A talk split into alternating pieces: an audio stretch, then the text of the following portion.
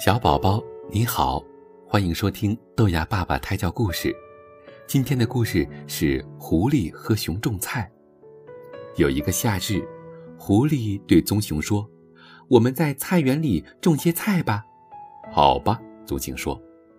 狐狸说：“我要上面的，你要根。”棕熊说：“那不公平，你要根，我要上面的。”狐狸问。我们在菜园里种什么菜呢？棕熊回答说：“我们种玉米吧。小鸟会吃掉玉米的。我们种胡萝卜吧。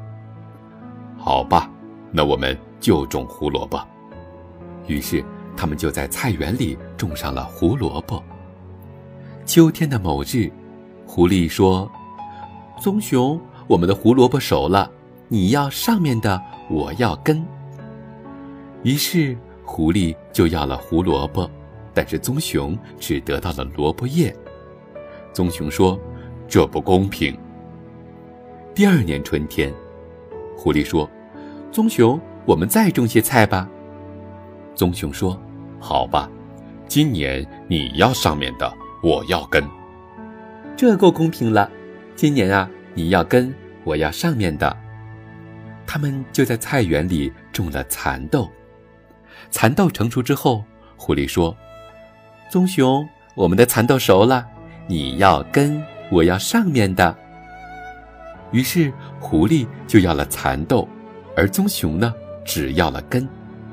棕熊说：“这不公平，我再也不跟你一起种东西了。”各位小宝宝，这个故事你听明白他在讲什么了吗？狐狸呀，总是偷奸耍滑。他想占一些小便宜，但是呢，他总是想占一些小便宜。